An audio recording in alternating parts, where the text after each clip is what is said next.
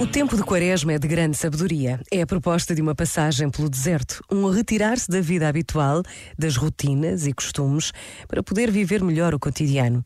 Essa travessia do deserto, essa experiência de silêncio e solidão, de retiro e afastamento, é a forma de, a seguir, se poder receber cada novo dia como um milagre. É preparar-nos para viver as mais pequenas coisas, com a alegria das grandes descobertas. Mas isso só o consegue quem exercitar a atenção à verdade que se pode revelar no menor dos gestos.